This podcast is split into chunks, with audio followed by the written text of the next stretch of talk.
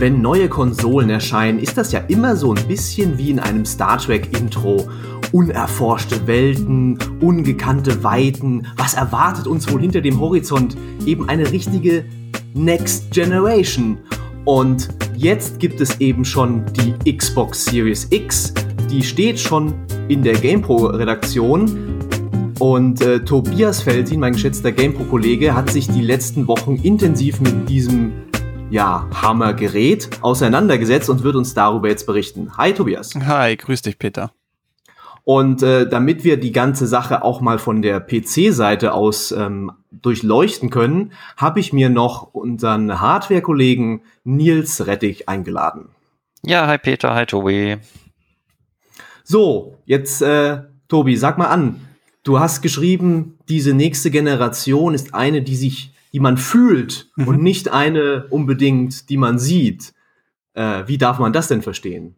Ähm, du hast es schon gesagt, nächste Generation klingt immer so hochtrabend, so wow, jetzt ist das nächste Ding da.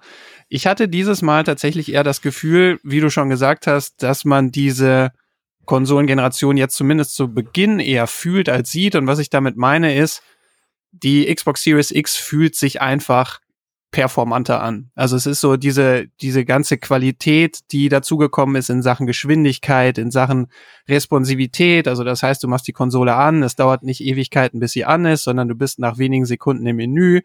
Spiele sind schneller geladen, alles geht einfach ein bisschen flotter, fühlt sich ein bisschen direkter an.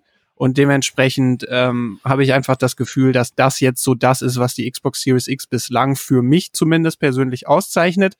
Spieletechnisch, da werden wir ja sicher vielleicht auch noch drüber sprechen, ist dieser Next-Gen-Sprung, zumindest in den ersten Titeln, die ich gespielt habe, noch nicht so megamäßig sichtbar. Das ist ja dann auch immer eine Frage, was für ein Setup man hat und so. Das ist ja in der nächsten Generation auch so, dass das bestimmte Voraussetzungen hat. Wenn du zum Beispiel einen Bildschirm oder einen Fernseher mit 120 Frames Wiedergabe hast, beziehungsweise 120 Hertz, dann hast du nochmal einen, Vorteil gegenüber allen, die nur einen 60 Hertz Fernseher haben und so weiter.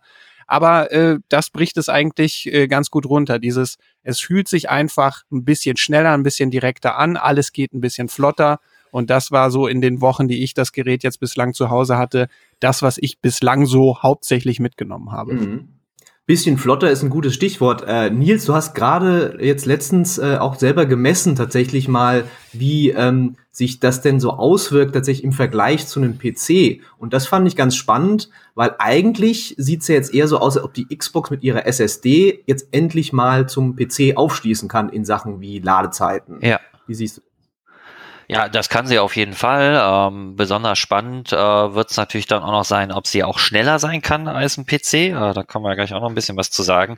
Ähm, das ist natürlich äh, dem Datenträger geschuldet, der halt bei den Konsolen bis jetzt standardmäßig immer eine HDD war, also eine Festplatte mit Magnetscheiben äh, und entsprechendem Sucher. Und ähm, als Alternative gibt's ja die SSDs, die sind im PC-Bereich schon sehr lange weit verbreitet, ist natürlich auch immer eine Kostenfrage, deswegen haben die es wahrscheinlich auch erst später in die Konsolen jetzt geschafft. Ähm, die sind aber halt viel schneller, weil sich da eben auch keine mechanischen Teile bewegen müssen und äh, das merkt man halt bei Ladezeiten von Spielen äh, teilweise sehr stark.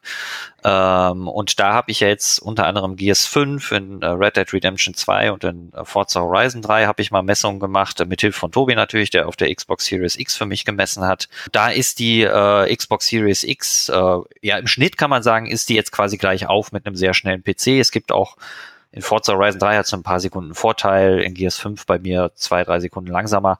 Aber das gibt sich jetzt nicht so viel im Endeffekt. Also mhm. Man kann sagen, äh, was die Ladezeiten angeht, ist davon auszugehen, dass äh, sowohl die Xbox Series X als auch die PlayStation 5 da mindestens äh, mit einem aktuellen PC ebenbürtig sein werden und mhm. je nachdem, um welches Spiel es geht, vielleicht dann auch äh, sogar schneller sein kann, weil eben nicht nur die reine Hardware wichtig ist dafür, also was äh, für einen Datenträger habe ich, sondern auch äh, das ganze System dahinter, also die Software, wie geht die mit diesem Datenträger um? Und da sind die neuen Konsolen ja auch stark darauf ausgerichtet, äh, mit diesen sehr schnellen Datenraten von einer SSD auch mhm. äh, entsprechend umgehen zu können.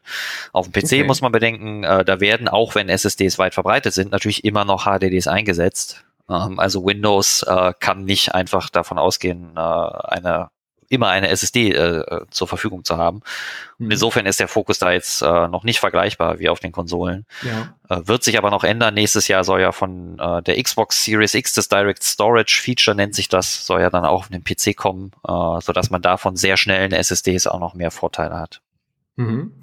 Und ähm, ich finde es ja gerade interessant, dass diese, die, die, du hast schon angesprochen, dass die Hardware jetzt gar nicht so der entscheidende ähm, Schritt ist. Aber wie schätzt ihr das jetzt beide ein? Auch Tobi, ähm, wie ist denn jetzt der Vergleich zu einer der vorigen Konsolengeneration rein in, in Sachen von Power und man kann das ja wahrscheinlich noch gar nicht so wirklich merken, ob da jetzt mehr drinsteckt an den Spielen, die du jetzt gespielt hast, oder? Nee, das liegt einfach auch daran, dass wir natürlich von einem sehr, sehr hohen grafischen Niveau, was Spiele angeht, auch einfach kommen. Und dementsprechend erscheinen jetzt gerade ja für die Xbox, da hat Microsoft ja einfach eine sehr spezielle Strategie, ähm, sehr viele Cross-Generation-Titel. Also das bedeutet, die erscheinen sowohl dann noch für die jetzt noch Current-Gen Konsolengeneration, also die PS4, die Xbox One und so weiter und die Switch teilweise auch und eben auch für diese Next Generation Konsolen, also die Xbox Series X und dann auch die PlayStation 5. Und das führt natürlich dazu, ähm, dass die Entwickler sich natürlich jetzt nicht komplett auf die neuen Hardware äh, Generation oder auf die neue Hardware-Generation dann konzentrieren müssen oder auch können, weil sie ihr Spiel eben auch noch für die alte Generation herausbringen. Das haben wir in vergangenen Konsolengenerationen erlebt, dass die Spiele dann ja, je weiter fortgeschritten eine Konsolengeneration ist, desto, mhm. ähm, desto besser sehen zum Beispiel auch die Spiele aus. Das haben wir in dieser Generation jetzt auch ganz, ganz stark gesehen, wo man jetzt Spiele, die gegen Ende erschienen sind, gegen Ende dieser Konsolengeneration dann doch nochmal, wenn man sie vergleicht mit den Launch-Titeln, der ähm, Konsolengeneration dann doch noch mal deutlich besser aussehen. Also es mhm. ist deutlich, finde ich schon, in gewissen Punkten merkbar. Nils hat das ja auch sehr schön schon erklärt mit den Ladezeiten. Das sind einfach für Konsolenspieler ist das einfach eine neue Dimension. Und das ist was, an das man sich auch erstmal gewöhnen muss, aber auch etwas, an das man sich sehr schnell gewöhnen wird und dann erst feststellt, wie lange Konsolen zum Beispiel an diesen alten HDDs festgehalten haben, das kann man sich jetzt so, ich zumindest aus meiner persönlichen Sicht, kann ich mir gar nicht mehr vorstellen, jetzt irgendwie groß noch eine Xbox One anzuschalten, weil das mhm. einfach, ja, ich hatte mir das vorher schon so gedacht, dass es halt hauptsächlich Quality of Life Verbesserungen sind, wie man so schön sagt, also einfach Komfort-Features und das ist jetzt tatsächlich auch so. Genau, da ist ja, wenn man jetzt klar an Spiele denkt, ist immer das Upgrade, was du brauchst, eine Grafikkarte, aber trotzdem gilt eine SSD, wenn, wenn man jetzt jemanden fragt, hey, ich möchte meinen Rechner aufrüsten und wenn jemand noch keine SSD haben sollte, ist eigentlich immer das Erste, was ich sage, ja, kauf dir bitte sofort eine SSD, weil genau das, was du gerade ansprichst, dieses Quality of Life und einfach im Alltag halt, wenn du äh, den Rechner benutzt, und das gilt auch für einen Windows-PC, merkst du einen riesen Unterschied zwischen einer HDD und einer SSD, weil einfach alles viel schneller reagiert, viel schneller lädt äh, ja. Und das ist halt was, was du jeden Tag merkst. Ne? Und das ist jetzt, wie du schon sagtest, Konsolen hatten halt immer die HDDs, gab es gute Gründe für, keine Frage. Ähm, aber jetzt ist der Wechsel natürlich dann äh, ein krasser mhm. Unterschied und auch auf dem PC wirst du nicht mehr zurück zu einer HDD, äh, wenn du einmal Windows auf einer SSD hattest und die Ladezeiten mhm. von der SSD kennst. Und das ist ja zum Beispiel auch was, was Microsoft und Sony auch, muss man auch sagen, immer betont haben. So diese Experience. Das ist natürlich immer ein sehr abstraktes Wort und es ist gerade jetzt natürlich in diesem Jahr ein bisschen schwieriger, den, den Menschen das irgendwie verständlicher zu machen, wenn es irgendwie keine großen Anspielmöglichkeiten gibt oder so.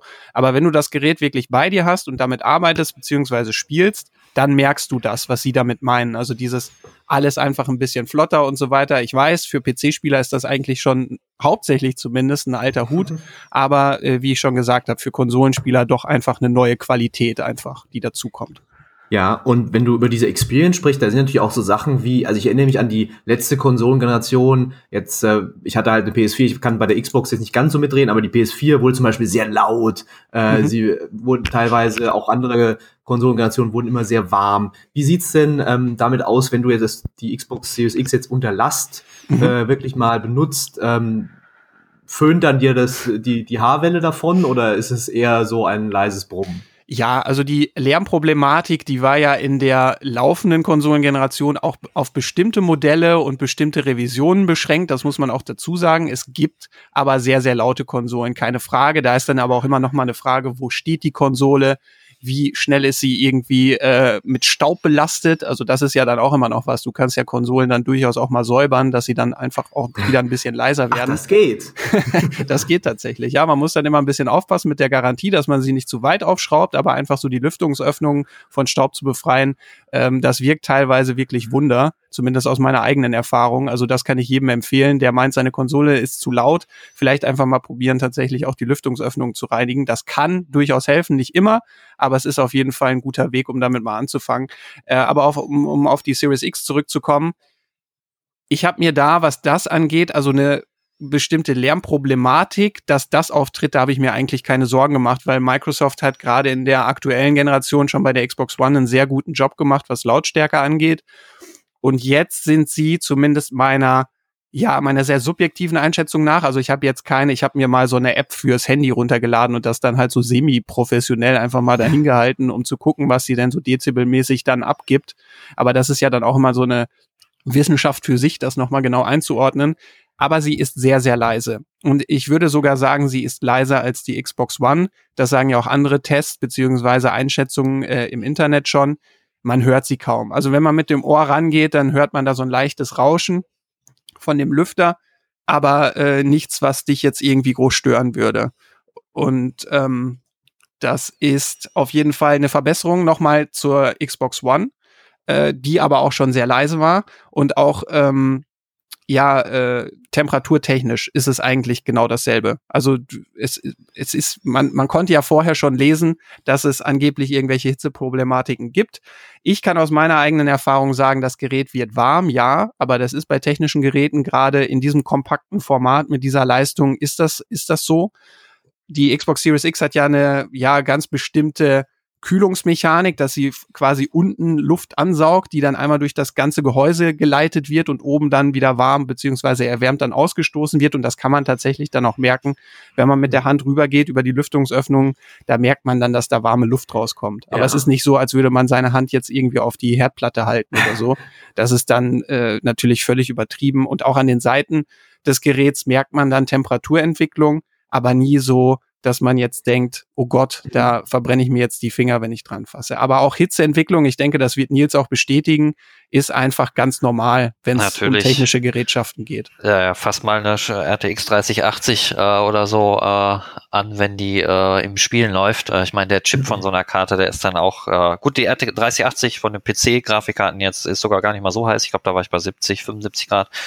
Aber ähm, das ist jetzt erstmal nur der reine Chip. Ne? Aber klar, äh, PC-Hardware, die viel Leistung bringt, die, äh, da entsteht Abwärme, gar keine Frage. Ähm, und äh, ich habe die Xbox Series X ja selber noch nicht gehört. Aber von dem, was du berichtest und auch von meinen Eindrücken von der One X, äh, überrascht mich das jetzt nicht. Äh, und auch vom, vom Gehäuse her und von der neuen Hardware, die natürlich eine wichtige Rolle spielt, ne, in welchem Fertigungsverfahren ist die hergestellt, die ist einfach effizienter, viel effizienter jetzt. Da passt das ins Bild, dass das eine leise Konsole ist, äh, die nicht zu heiß wird, ja. Wobei ja. die heiße PC-Hardware steckt ja meistens in einem großen Gehäuse. Ich sag mal, die Xbox ist, wie ist die denn einzuschätzen? Ist ja auch ein riesiger Klotz. Aber wenn du die jetzt zum Beispiel ins äh, unter den Fernseher legst, in so eine, ich habe hier auch so eine so eine Vertiefung, wo man, wo sie reinpassen würde, aber da ist ja nicht mehr dann viel Platz vielleicht an den Seiten. Mhm. Ähm, kann das ein Problem werden, denkst du, wenn oder muss man sie unbedingt eher horizontal dann aufstellen? Also auf Bildern sieht man die Konsole ja meistens vertikal. Ich meine, das ist ja auch für Konsolenspieler ist es ja einfach was Neues, dieses Tower-Design. Das kannte man ja im Konsolenbereich so bislang noch nicht.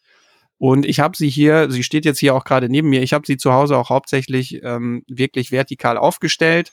Nicht, weil ich irgendwie das Gefühl habe, dass sie jetzt horizontal schlechter funktioniert, sondern einfach, weil ich sie vertikal auch einfach schicker finde. Also ich finde, sie sieht äh, vertikal deutlich eleganter aus. Wenn man sie so auf die Seite legt, dann ja, sieht sie schon ein bisschen klotzig aus. Da würde ich dir tatsächlich recht geben. Aber ähm, je länger man sich auch mit dem Gerät beschäftigt, desto mehr lernst du einfach zu schätzen, dass es eigentlich gar nicht so groß ist. Also man, man sieht sie auf Bildern und sie wirkt dann auch sehr kastig und so weiter. Das ist sie auch. Es ist ja einfach ein Kasten.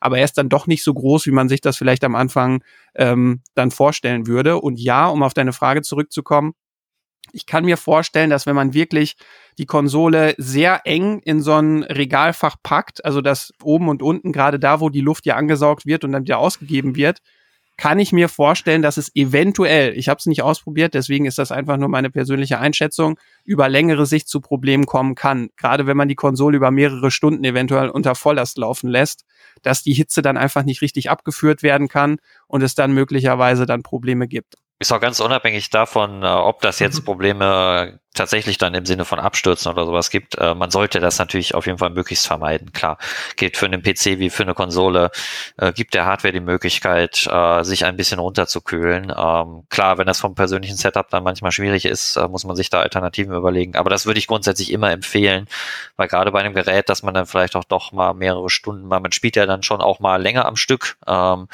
Da würde ich schon dafür sorgen, dass da genug frische Luft auch ins Gehäuse kann. Wäre schon genau. eine dringende Empfehlung, ja. Genau, und vor allem, das ist ja auch kein Problem dieser Generation jetzt dann, sondern das, genau. wie, wie, du schon sagst, das war ja eigentlich immer schon so, dass man dem Gerät quasi Luft zum Atmen geben soll. Gilt und auch für den jetzt, PC. Genau, und das ist jetzt eben nicht anders. Ich würde jedenfalls nicht empfehlen, sie wirklich abgeschlossen an den Seiten irgendwo in ein enges Regalfach zu packen, würde ich tatsächlich nicht empfehlen, weil ich mir schon vorstellen kann, dass da auf Dauer dann, ähm, wie Nils schon sagt, irgendwie Abstürze auftreten können zum Beispiel.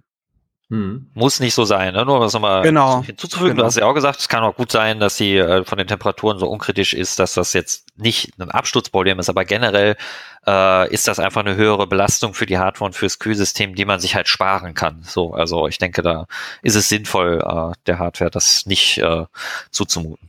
Hm. Äh, Nochmal von der Hardware vielleicht zur Software. Was äh, ich ja ganz spannend finde, ist, dass Microsoft äh, eigentlich aus der Not diese Generation eine Tugend macht. Also es gibt ja, wenn wir ehrlich sind, du kannst mich bestimmt gleich verbessern, Tobi, aber so viele Launch-Spiele, neue Next-Gen-Spiele für die Xbox gibt's ja nicht unbedingt, aber sie haben dafür einen gigantischen äh, Back-Katalog, den, den du auch schon ausprobiert hast. Mhm. Den, wie ist das denn in, bei der Xbox jetzt? Genau, also äh, was heißt keine, no also es gibt schon neue Titel, die dann zum Launch kommen, aber es sind eben keine exklusiv nur für die Xbox Series X erscheinenden Spiele, sondern wie ich ja vorhin schon gesagt habe, es gibt sehr viele Titel, die eben auch noch für die dann alte Konsolengeneration erscheinen und eben auch für mhm. die neue. Natürlich auch viele Multiplattform-Spiele, wie zum Beispiel so ein Assassin's Creed Valhalla. Das kommt natürlich auch für die Xbox Series X und wird dann entsprechend dort auch optimiert dann erscheinen. Aber ja, die Xbox Series X ist zu allen bisherigen Xbox-Generationen kompatibel. Also die Xbox 1 beziehungsweise Xbox Original, wie sie ja, glaube ich, von Microsoft mittlerweile genannt wird, die Xbox 360 und eben die Xbox One. Da muss man aber einschränkend sagen, dass gerade zur Xbox 360 und ähm, insbesondere auch zur Xbox Original, das ist sehr, sehr eingeschränkt. Also es passiert jetzt nicht, dass du irgendein Spiel einlegen kannst und das wird dann erkannt und du kannst es einfach spielen, sondern es gibt eine gewisse Liste von Spielen, die unterstützt werden, die dann auch abgespielt werden und ähm, die funktionieren dann eben auf der Konsole. Bei der Xbox One wird es, denke ich mal, so sein, auch wenn es da, glaube ich, noch keine finale Bestätigung von Microsoft gibt, dass da möglichst 100 Prozent der gesamten Xbox One Bibliothek auch abspielbar sein werden. Und ja, ich habe das auch mit einer gewissen Zahl von Titeln ausprobiert, so 20, 30 Stück. Ich war sogar extra bei mir im Keller und habe noch ein paar alte Xbox 360 Discs rausgekramt. Und das passiert, äh, das funktioniert auch wirklich einwandfrei. Also man legt die Disc dann einfach ins ähm, Laufwerk, dann wird das Spiel quasi digital nochmal runtergeladen und die Disc bleibt dann im Laufwerk, um eben zu überprüfen, dass du das Spiel auch besitzt. Und mhm. ja, das läuft dann größtenteils sogar optimiert. Also wenn ein Spiel keinen Framelock hat, dann wird die ähm, wird die Framezahl dann auch auf die 60 FPS geboostet, zumindest in den meisten Fällen. Und es gibt so nette Features wie zum Beispiel so ein Auto-HDR, also es wird äh, vom System quasi automatisch HDR-Effekte eingefügt, was auch sehr cool ist.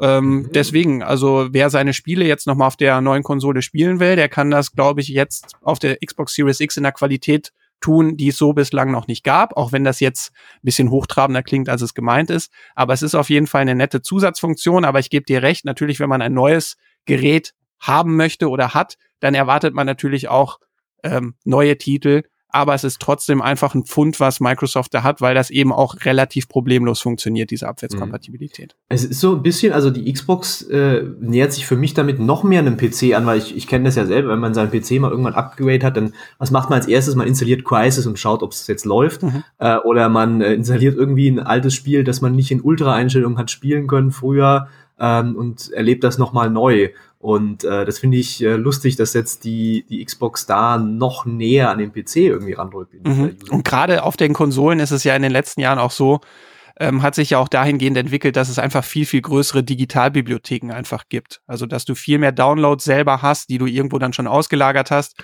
Und wenn du jetzt da einfach die Möglichkeit hast, jetzt vielleicht gar nicht über die Disks zu gehen, sondern einfach dir die Digital-Downloads jetzt auf eine Platte zu laden, da werden wir ja eventuell auch noch äh, drüber sprechen, über das Thema Speicher, kannst du einfach diese Festplatte, die du auf deiner Xbox One hattest, einfach jetzt an die Xbox Series X anschließen und hast dann eben deine Spiele direkt dann zur Verfügung. Immer natürlich vorausgesetzt, dass diese Spiele auch kompatibel sind. Genau. Mhm. Ja, Speicher ist ein gutes Stichwort. Ähm, wie viel hat sie denn von Haus aus und äh, was kann man tun, wenn es nicht reicht? Also generell hat die Xbox Series X eine 1 Terabyte SSD verbaut. Aber wir wissen ja alle, ein Terabyte ist die Theorie. Da wird ja immer noch ein bisschen was abgezogen für System, eventuell Features, die wie Quick Resume und so weiter, die dann für noch ähm, freigehalten werden. Verfügbar sind von Anfang an 802 Gigabyte. Und das ist gerade, wenn man sich die Speichergrößen aktueller Spiele mal so anguckt, ist es es ist schon in Ordnung, aber äh, wer wirklich hardcore das Gerät nutzt, der wird über kurz oder lang da an die Grenzen stoßen. Also ich habe jetzt in zwei Wochen natürlich, ich habe viel getestet, auch viel installiert und so weiter. Ich war relativ schnell am Limit. Es gibt dann aber mehrere Möglichkeiten, den Speicher zu erweitern. Einmal, ich habe es ja schon gesagt, also man kann auch ganz normale alte Festplatten, sofern sie den USB 3.0 beziehungsweise den USB 3 Standard unterstützen, kann man einfach an das Gerät ähm, anstöpseln dann über USB und hat dann Zugriff auch auf alte Spiele, die man zum Beispiel auf der Xbox One dort auf die, auf die ähm, Festplatte dann gepackt hat. Äh, man kann externe SSDs anschließen, das geht auch. Die sind dann natürlich logischerweise ein bisschen flotter, aber ich hatte zum Beispiel auch bei meiner Festplatte jetzt nicht das Gefühl, dass es jetzt ultra lahm ist. Natürlich im Vergleich zu internen SSDs natürlich eine andere Qualität, aber das ist schon in Ordnung. Und Microsoft hat zusammen mit Seagate ein proprietäres ähm, Speichermedium entwickelt. Das ist so eine Art Speicherstick. Den kann man hinten in so einen ähm, extra dafür ja auch angefertigten quasi Slot dann reinpacken und hat dann quasi die gleiche Geschwindigkeit wie die interne SSD. Das ist eben diese Besonderheit dieser Speicherkarte. Dementsprechend muss man da so ein bisschen abstufen auf externe SSDs und externe mhm. Festplatten kann man quasi abwärtskompatible Spiele und ähm, für die Xbox Series X optimierte Spiele, also Xbox Series X Spiele, dann abspeichern, aber nur abwärtskompatible Spiele auch abspielen. Wenn du Xbox Series X Spiele abspielen möchtest, musst du sie entweder auf der internen SSD haben oder eben auf diesem Speichermedium. Memory. Äh, genau, ähm, Storage Nein, Ex äh. Expansion heißt es, glaube ich, offiziell. Das wird aktuell nur von Seagate hergestellt, ist mhm. auch preislich aktuell noch relativ teuer, aber Microsoft ja. hat schon angekündigt, dass zukünftig auch andere ah. ähm, Hersteller diese Speicherkarten herstellen mhm. werden und wir wissen es ja alle, im Laufe einer Generation werden die Preise dann für Speicher dann auch tendenziell ja. auf jeden Fall fallen. Wo stehen die Wälder preislich genau? Kannst du das mal, also gibt es die in verschiedenen Größen wahrscheinlich? Oder nee, es gibt bislang nur die 1 Terabyte Variante, okay. also damit verdoppelt man dann, äh, ich glaube, verfügbar sind dann auch irgendwie knapp über 900 Gigabyte auf der, auf der Karte. Mhm und die kostet, ich glaube, UVP ist 240 Euro. Eieiei, okay. Ja. Das ist das, das im Vergleich zu PC-SSD? Äh, also es kommt, man muss natürlich gucken, dass man jetzt, was man genau vergleicht. Wenn du jetzt eine, eine, günstige SATA 3 SSD nimmst, die ist natürlich auch dann ein gutes Stück langsamer, ne, als, oder deutlich langsamer. Die kriegst du schon mit einem Terabyte für sowas wie 85, 90 Euro. Äh, wenn wir jetzt halt von einer sch äh, sehr schnellen SSD mit PCI Express Anschluss sprechen, äh, dann wird es natürlich schon ein bisschen teurer. Ähm, also da haben wir den M2 Anschluss, das sind dann immer die, die Verbindungen, die sind diese kleinen Steckkarten, ihr habt ja vielleicht schon mal gesehen, so relativ schmale mhm. äh, Kärtchen, mhm. äh, die kosten auch nicht viel mehr mit einem Terabyte, kommt immer ein bisschen drauf an. Äh, sagen wir mal, der Preis ist schon hoch. So, also ich würde mal sagen, eine vernünftige SSD für einen PC in dem Bereich kriegst du wahrscheinlich schon auch so eher so ab 150 äh, oder vielleicht sogar weniger. Mhm. Ähm, also es ist schon ein hoher Preis. Äh, klar, äh, wenn sich, wie, wie Tori schon sagt, das wird sich sicherlich, wenn da mehr Anbieter dazukommen und so noch äh, bisschen einspielen. Und man muss natürlich auch bedenken, die ist ja dann auch auf das äh, die Software von der Xbox Series X dahinter ausgelegt. Ähm, genau. Das ist natürlich dann auch noch ein Faktor. Also es ist ein mhm. bisschen Äpfel mit Birnen vergleichen, nicht ganz, ähm, ja, aber ist schon ein hoher Preis, würde ich schon sagen. Wie, wie, ist denn das eigentlich mit der Software? Also ich hatte, meine mich mal in dunkler Vergangenheit zu gelesen zu haben, dass, dass äh, Microsoft auch bei der Xbox, auch bei der Xbox One, ja auf den Windows 10 mehr oder weniger die eine ne ähnliche Software verwendet wie jetzt auf einem PC mit Windows 10? Oder habe ich das falsche in Erinnerung? Wie, wie ist das zurzeit jetzt? Ist das eine ganz komplett andere Sache, die Sie da benutzen? für die Series X? Also komplett anders mit Sicherheit nicht. Ich meine, die haben sich ja schon äh, schon zu den Zeiten der vorherigen Generation hat sich das ja immer mehr angenähert und es gibt auch immer mehr Leute, die sagen im Prinzip, und das kann ich auch verstehen, im Kern ist das letztlich die Unterscheidung, äh, ob das jetzt ein PC ist oder eine Konsole, das verschwimmt immer mehr. Das geht mit den neuen Konsolen nur noch mehr. Äh, und natürlich erst recht im Falle von der äh, Xbox Series X. Bei der PlayStation 5 muss man nochmal gucken, da ist es äh, vielleicht nochmal was anderes. Ähm, aber Microsoft äh, geht ja auch softwareseitig, was Spiele angeht, mit dem Game Pass und allem äh, komplett in Richtung der Verschmelzung äh, der Plattform. Und äh, das gilt auch auf der Hardware-Seite und der Software-Seite.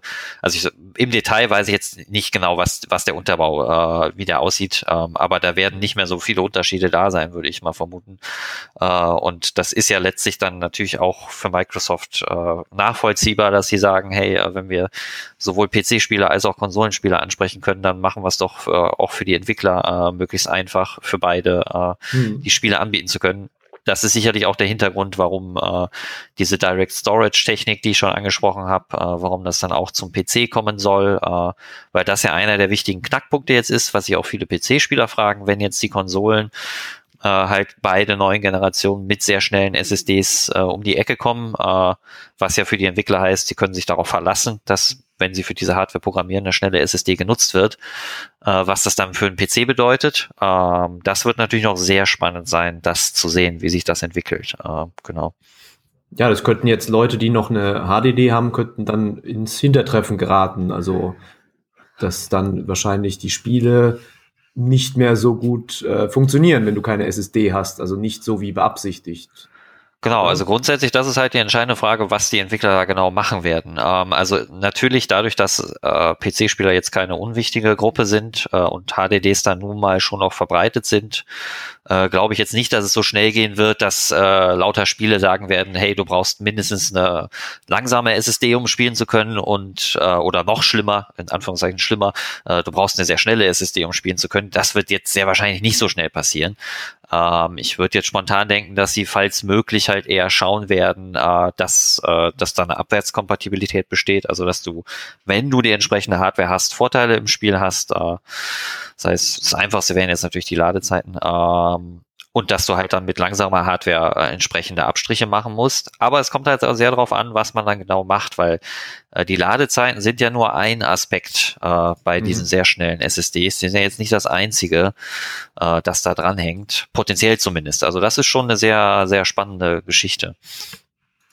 Was könnten denn also auch äh, eurer Meinung nach die äh, wirklichen, sage ich mal, Next-Gen-Spiele, die vielleicht dann erst nächstes Jahr, übernächstes Jahr erscheinen, wie könnten die diese SSD denn dann noch anders einsetzen? Was, was könnte uns da erwarten? Ja, generell würde ich zum Beispiel vermuten, dass einfach Assets viel schneller dann auch in so ein Spiel reingeladen werden können. Also das bedeutet halt zum Beispiel, wenn es so um Thema Sichtweite geht, dass du einfach viel schneller eine viel höhere Detaildichte hast, auch in der Entfernung. Das sind ja auch Sachen, auf die die SSD zugreift. Von daher würde ich sagen, dass das auf jeden Fall auch ein Punkt ist, den ich einfach erwarte, dass zukünftig dann die SSD dort auch Vorteile bringen wird bei den Spielen. Zum Beispiel. Ja, es gibt da noch, genau, das ist ein Aspekt äh, überhaupt der Detailreichtum von einer Spielwelt. Du musst da als Entwickler natürlich immer schauen, äh, gerade, also zum einen die Sichtweite ist ein wichtiger Faktor, wie weit kann ich äh, detailreich noch äh, Dinge in der Ferne erkennen, aber das gilt auch für Objekte in der Nähe, also wie groß ist der Detailgrad von Objekten in der Nähe.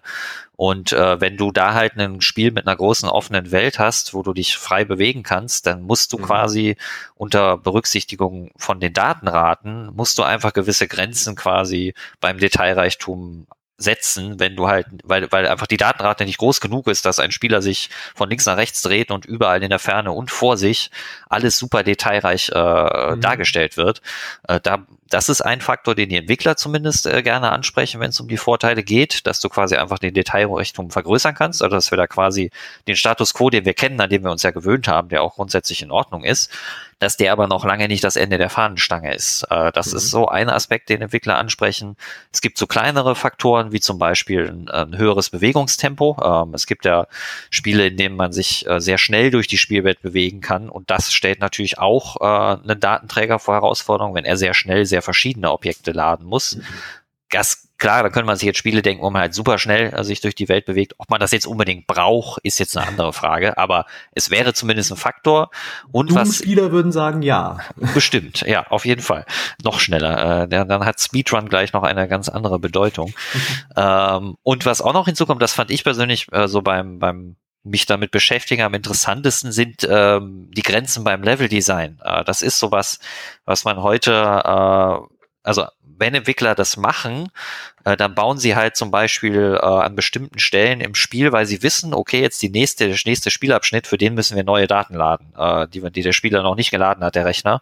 Und dann kann, kann man halt sowas machen, wie den Spieler extra verlangsamen oder irgendeine eine Ladesequenz einbauen, die man jetzt gar nicht so als solche wahrnimmt. Was weiß ich, ich fahre mit dem Fahrstuhl oder ich muss durch irgendein enges Loch mich irgendwie durchquetschen, wo ich so eine lahme Bewegungsanimation habe. Das sind so ein bisschen dann versteckte Grenzen, die die Entwickler oder Szenen, die die Entwickler nutzen können, um im Hintergrund dem Rechner oder der Konsole die Möglichkeit zu geben, äh, Daten nachzuladen. Äh, und das sind so Sachen, die dann vielleicht halt wegfallen können, dass man halt beim mhm. Leveldesign als Entwickler freier wird. Wie stark man das jetzt merkt äh, und wie groß das, was für eine große Rolle das letztlich spielen wird, ist jetzt natürlich sehr schwer abzuschätzen. Ähm, mhm. Grundsätzlich ist es schon so, das kann man, glaube ich, anhand der Reaktionen vieler Entwickler sagen, auch wenn die natürlich gerne Werbung für die neuen Konsolen machen, weil sie ja auch ihre Spiele darauf verkaufen möchten.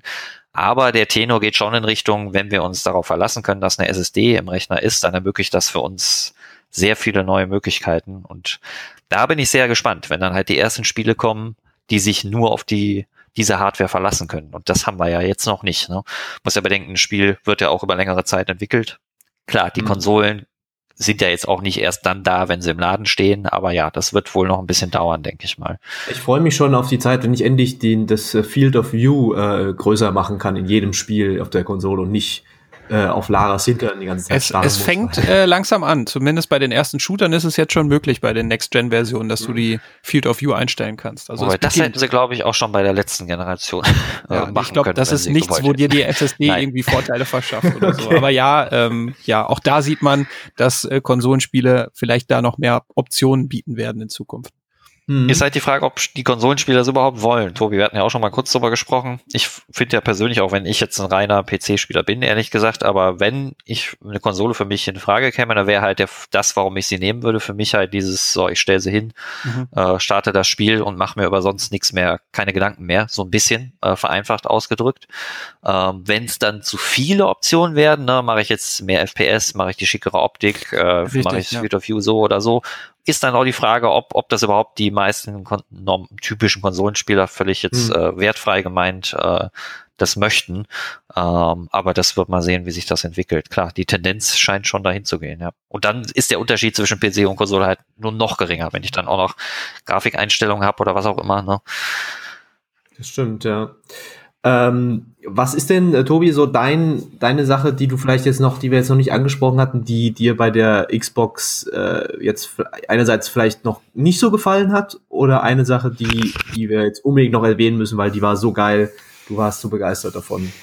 Also es war schon äh, was Cooles, dieses Quick Resume Feature aus, auszuprobieren, um das kurz mal zu beschreiben. Das ist einfach eine Funktion, die auch aufgrund der SSD möglich wird.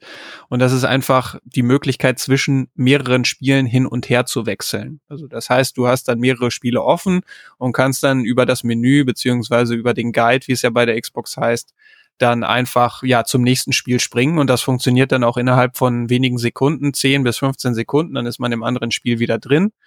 Und das war halt schon was, ja, auch mit gewissen Abstrichen konnte man das auch jetzt auf der laufenden Konsolengeneration schon. Das war dann eben für ein Spiel, aber eben nicht für mehrere und auch nicht äh, hat das Feature funktioniert, nachdem man die Konsole zum Beispiel vom Strom genommen hat. Also das fand mhm. ich schon beim Ausprobieren zumindest sehr beeindruckend. Ich habe aber auch schon gesagt, ich weiß ehrlich gesagt nicht so richtig für mich persönlich jetzt, wofür ich das Feature nutzen werde oder ob ich es überhaupt so ausladend nutzen werde. Ich weiß, dass es jetzt nicht für dieses kurzfristige Hin- und Herspringen bestimmt gedacht ist, sondern du fängst jetzt irgendwie später mal in Elder Scrolls 6, fängst du dann an zu spielen und äh, hörst dann nach zwei Wochen auf, äh, gehst dann auf Pause, wechselst das Spiel, keine Ahnung, weil ein neues Forza Horizon gekommen ist und spielst das dann erstmal und wenn du damit fertig bist, nach, keine Ahnung, einer Woche oder so, wenn du da erstmal genug gesehen hast, dass du dann einfach wirklich dann zurück an den Punkt wechselst, wo du dann aufgehört hast bei Elder Scrolls 6 dann in dem Fall zum Beispiel. Ja, langfristig werden sich da vielleicht auch noch ein paar Möglichkeiten ergeben, wo das noch mehr genutzt wird. Ich fand es auf jeden Fall beim Ausprobieren eine coole Geschichte, wo mir allerdings noch so ein bisschen der Einsatzzweck irgendwie fehlt. Aber das war eine mhm. Sache, die mir ähm, ganz gut gefallen hat. Und ansonsten, ja, war ich einfach generell sehr zufrieden, gerade mit, mit der Performance der Konsole das hatte man so ein bisschen erwarten können. Ich meine, man hört ja, also gerade Microsoft hat ja sehr viel auch schon im Vorfeld verraten über die Konsole und da konnte man sich ja auch so ein Bild einfach schon so ein bisschen machen und das ist jetzt beim Ausprobieren des Systems auch eigentlich alles genauso eingetroffen, äh, wie man das erwartet hat. Nur wie gesagt, ich habe es ja vorhin schon erwähnt, also wenn man wirklich das System dann hat und ausprobiert und diese Performance dann einfach auch merkt, ist es dann schon einfach noch mal was anderes. Und nicht so gut gefallen puh, da müsste ich jetzt mal überlegen. Also es ist ja generell so, dass dass meine Konsole noch in so einer Art Preview-Programm ist, weil die Konsole ja auch noch nicht offiziell erhältlich ist. Deswegen, es werden auch noch äh, wahrscheinlich Anpassungen gemacht, zum Beispiel am Dashboard und so weiter. Und natürlich gab es da hin und wieder auch mal so ein paar kleine Bugs und so. Aber das ist, hat mich vielleicht in, de, in der Minute oder in dem Moment, wo es passiert ist, dann ein bisschen geärgert, wenn eine Funktion dann vielleicht jetzt nicht so funktioniert hat, wie ich mir das vorgestellt hatte. Aber das ist ja immer so in Preview-Programms, wissen wir ja mittlerweile alle, da läuft nicht alles rund und so weiter. Generell hatte ich aber wenig Probleme, deswegen fällt mein Fazit jetzt nach diesen knapp drei Wochen, die ich sie jetzt habe, ähm, auch eigentlich sehr gut aus, zumindest wenn es um die reine Hardware beziehungsweise die reine Performance geht. Spiele ist nochmal eine andere Sache, da hätte ich zum Beispiel auch sehr gerne ein Halo Infinite jetzt zum Start gehabt.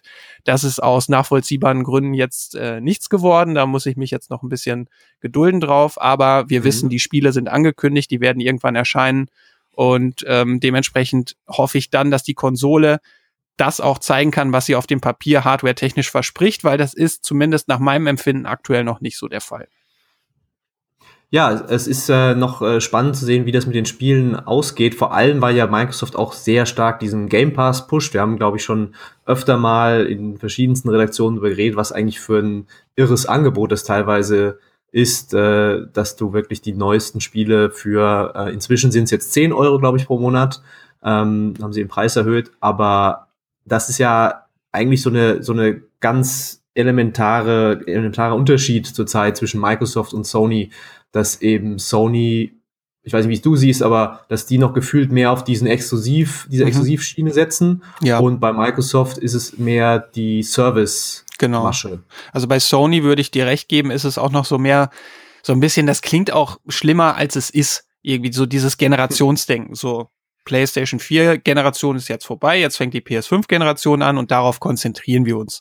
Es wird natürlich auch bei Sony noch genug Titel geben, die auch Cross-Plattform erscheinen werden. So ist es nicht. Deswegen sind ja, fließt so ein bisschen diese Strategie von Microsoft auch irgendwie bei Sony ist die so ein bisschen zu finden. Das fließt dann so ein bisschen zwischen den beiden hin und her. Aber bei Microsoft steht jetzt auch nicht unbedingt die Series X so im Mittelpunkt, sondern tatsächlich so dieser Gedanke, möglichst viele Spiele, jetzt auch gerade über den Game Pass, einer möglichst breiten Masse an Spielern zugänglich zu mach machen. Weil wir wissen ja, die Series X ist nicht die einzige Konsole, die Microsoft am 10.11. Äh, rausbringen wird, sondern es gibt da ja noch dieses Series S, das etwas technisch etwas schwächere Modell.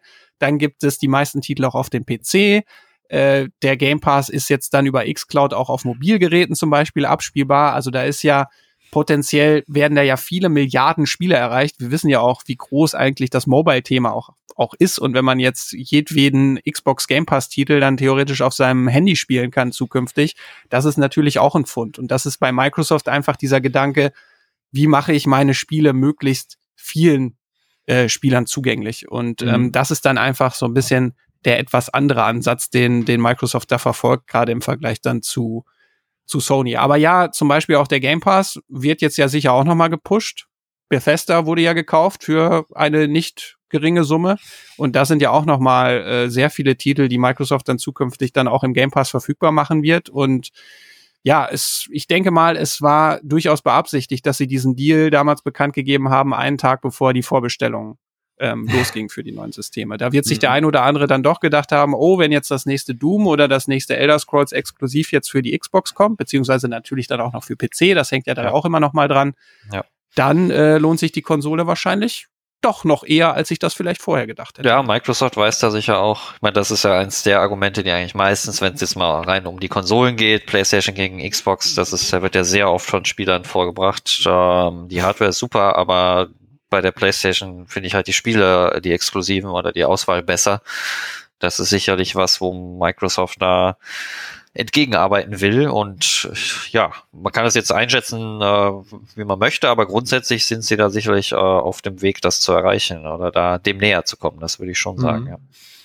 Äh, dann lass uns noch kurz über den äh, Preis sprechen, weil du hast auch schon angesprochen, es gibt noch die Series äh, S, es gibt äh, die Digital Edition von der Xbox äh, X. Ähm, vielleicht mal kurz kapitulieren, was kostet sie und was kann man den Leuten sagen, was für wen eignet sich was? Die Digital Edition, da muss ich dich kurz korrigieren, es gibt keine Digital Edition der Xbox ah. Series X. Also wenn man so will, kann man sagen, dass die Series S eine abgespeckte Xbox Series äh, die Xbox Series S ist eine leicht abgespeckte Variante der Xbox Series X und die ist eben auch rein digital. Also die hat kein okay. Laufwerk. Die Xbox Series S kein Laufwerk, die Xbox Series X hat ein Laufwerk.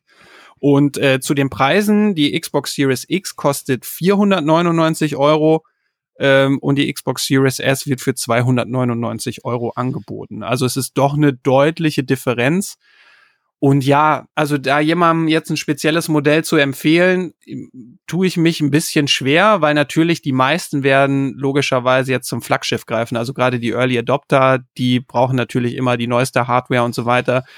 Aber am meisten lohnt es sich natürlich, die Xbox Series X zu kaufen, wenn man auch das entsprechende Setup hat. Also die Konsole ist natürlich auf 4K auch ausgelegt, auch 4K mit 60 Bildern in der Sekunde. Ob das jetzt zukünftig wirklich der Standard wird, da wird mir sicher beipflichten, das muss man erstmal noch abwarten. Also es ja. gab ja da immer noch mal so, Microsoft hat das mal zum zum Standard ausgerufen, beziehungsweise wollte das jetzt als Standard haben auf der Xbox Series X, dass alle Spiele mit 4K 60 Bildern laufen. Das muss man erstmal noch abwarten, je nachdem, wie die Entwickler dann zukünftig das Gerät auch dann in den Griff kriegen, beziehungsweise dann auch, ja, spezieller auf dem Gerät entwickeln können.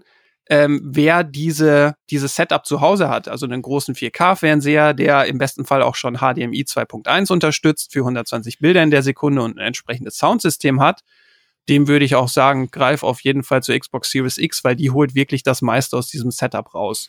Wer zum Beispiel hauptsächlich Shooter-Spieler ist und zum Beispiel auf einem Computermonitor hauptsächlich spielt, bei dem könnte ich mir auch vorstellen, oder bei der könnte ich mir vorstellen, dass äh, die Xbox Series S auch ausreichend ist, weil die, ähm, da ist quasi das Auflösungsziel jetzt nicht unbedingt die 4K, sondern 1440p. Und das ist ja auch eher eine Auflösung, die man eher, da haben Nils und ich letzte Woche auch schon drüber gesprochen, die man auch eher aus dem PC-Bereich kennt, aber die eigentlich mhm. auch so ein bisschen so ein Sweet Spot ist. Also die ist hoch genug, wenn man nah davor sitzt, aber auch nicht übermäßig hoch, dass sie die ähm, Hardware jetzt megamäßig belastet. Und dementsprechend äh, kann die Konsole da auch bis zu 120 Hertz zumindest auf dem Papier darstellen. Und ähm, wenn man das einfach neben dem, äh, neben dem Rechner zum Beispiel hat, irgendwie so, oder auch als Zweitkonsole, könnte ich mir durchaus vorstellen, dass das einfach ein sehr gutes Gerät sein kann. Oder auch eben für Menschen, die jetzt nicht allzu viel Geld zur Verfügung haben, aber trotzdem dieses Next-Gen-Feeling, habe ich ja gerade, mhm. habe ich ja vorhin schon gesagt, so diese Performance und so weiter, das ist ja wirklich einfach ein Schritt nach vorne wenn man das zu Hause mal ähm, erleben möchte, aber eben nicht allzu viel Geld zur Verfügung hat, dann kann ich mir auch vorstellen, dass die Xbox Series S da eine gute Möglichkeit sein kann, ähm, ja, das eben zu erleben. Ja, okay. Ich denke, bei der kleineren Konsole, klar, ähm, Stichwort Shooter als PC-Spielersicht äh, sind da natürlich die 120 äh, Hertz oder FPS äh, sehr wichtig. Wenn ich halt mit der Maus spiele, ich persönlich merke da einen Riesenunterschied. Ähm, würde jetzt aber sagen, im Konsolenbereich ist das vielleicht gar nicht immer unbedingt so wichtig, weil da ist man es ja auch einfach nicht gewöhnt und wenn du mit einem Controller spielst, ist es halt einfach auch nicht ganz so direkt. Da merkt man den Unterschied wahrscheinlich etwas geringer. Also insofern äh, könnte da die etwas oder ja, die schon klar geringere Leistung von der kleineren neuen Xbox äh, durchaus auch äh, noch ausreichen. Und äh, was natürlich auch noch ein wichtiger Faktor ist, zumindest aus meiner Sicht, äh, das Stichwort Raytracing, äh, Wobei da wirklich dann die Frage sein wird, wie gut das auch eine Series X äh, letztlich hinbekommt, weil aus dem PC-Bereich äh, wissen wir, dass Raytracing, je nachdem, wie man das umsetzt, äh, doch sehr fordernd für die Hardware ist. Äh, und auch wenn die neuen Konsolen grundsätzlich sehr schnell sind, äh, bin ich da persönlich noch ein bisschen skeptisch, äh, wie weit es da mit Raytracing gehen wird äh, auf den neuen Konsolen. Aber klar, das ist jetzt sicherlich auch nur ein Aspekt und mhm. Vielleicht auch nicht der wichtigste äh, für Konsolenspieler. Im PC-Bereich werden wir da von Nvidia sehr äh, prominent dahin äh, getrieben, ja. äh, das toll zu finden, um es mal so zu sagen. Es kann auch wirklich toll sein, keine Frage. Mhm. Aber ähm, ja. Das wird ja noch spannend, weil äh, wie ist es denn jetzt? Ist ja AMD-Hardware, die in den Konsolen verbaut ja. ist. Mhm. Und äh, du sagst es selbst, Nvidia betreibt vor allem das Raytracing. Inzwischen kann ja AMD das auch wenn ich jetzt richtig informiert bin. Die Neukarten werden es können, genau, im PC-Bereich. Die sind ähm, noch nicht ähm, da. Also, ich meine, grundsätzlich kann das auch eine alte Karte. Ist halt immer die Frage, wie schnell die neuen Karten mhm. äh, und ob der Entwickler das so zulässt. Du kannst es softwaremäßig, kann, du könntest es theoretisch auch nur mit einer CPU berechnen oder das ist dann halt so mhm. lahm, dass es null FPS hast. Ähm, also quasi die Hardware ist dann darauf ausgelegt. Äh, bei Nvidia ist ja. das ja seit den RTX 2000 Grafikkarten so mit äh, separaten Recheneinheiten, die nur fürs Raytracing oder für, die, für bestimmte Berechnungen, die da nötig sind, da sind. Ähm, AMD wird äh, mit den neuen Karten, die ja, wie du schon sagtest, letztlich gleiche Architektur wie in den Konsolen, äh, wird AMD das sowohl äh, im PC-Bereich als auch eben bei den neuen Konsolen bieten. Die genaue technische Umsetzung, da sind wir noch gespannt. Also richtig viel weiß man da noch nicht. Ähm, aber es wird letztlich voraussichtlich eine schon eine ähnliche Lösung sein wie bei Nvidia. Zumindest ist es jetzt nicht zu erwarten, dass jetzt Spiele äh, Nvidia Raytracing und AMD Raytracing bieten werden oder sowas. Da gehe ich jetzt nicht von aus. Das soll schon ein gemeinsamer Standard werden. Es gibt ja auch für die DirectX-Schnittstelle entsprechenden Standard äh, DXR. Also die kochen da jetzt nicht komplett ihre eigenen Süppchen, aber zum Release, äh, es gibt ja zum Beispiel äh, Cyberpunk, äh, das haben, haben sie ja offiziell, glaube ich, schon auch bekannt gegeben, dass äh, da kein Raytracing äh, auf den neuen Konsolen verfügbar sein wird zum Release ja. und dass da dann entsprechend ein Patch noch kommen wird. Also es ist schon, ja, kein so unkompliziertes Thema, sagen wir es mal so, mhm. bei dem man die Entwicklung so ein bisschen abwarten muss, ja.